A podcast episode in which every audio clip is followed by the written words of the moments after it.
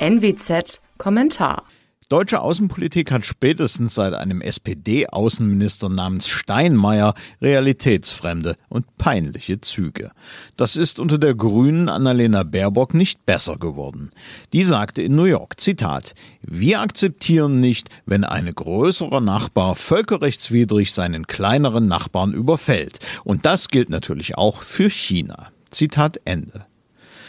So, so. Deutschland akzeptiert also nicht. Da klaffen dann allerdings Anspruch und Wirklichkeit meilenweit. Da ist Wortgeklingel wohlfeil, da weht der sanfte Hauch der Folgenlosigkeit.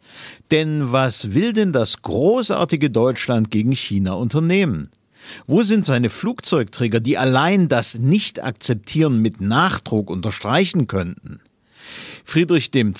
wird das Bonbon zugeschrieben, es gebe sich der Lächerlichkeit preis, wer ohne die nötigen Mittel über Krieg nachdenke.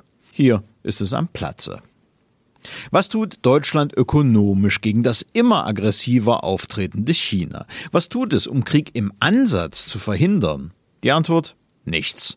Es läuft mit den Chinesen. Wir verlagern fleißig Schlüsselproduktionen in den kommunistischen Machtbereich und wundern uns dann über brechende Lieferketten. Diese Abhängigkeit erinnert an das Erdgas und Russland. Was tut Deutschland diplomatisch für die bedrohte Demokratie Taiwan? Außer warmen Worten Nichts. Während die Amerikaner, während Nancy Pelosi starke Signale senden, drechselt die deutsche Außenministerin Worte. Ein Besuch, vielleicht sogar die Anerkennung Taiwans als Staat, wären hingegen echte Taten. Wo sind sie?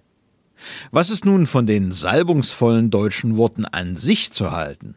Das lernt zurzeit die Ukraine auf die harte Tour. Trotz Zusage bleibt die vorbehaltlose materielle Unterstützung gegen Russland nämlich aus.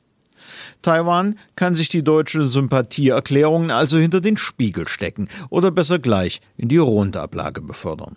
Mein Name ist Alexander Will. Sie hörten einen Kommentar der Nordwestzeitung.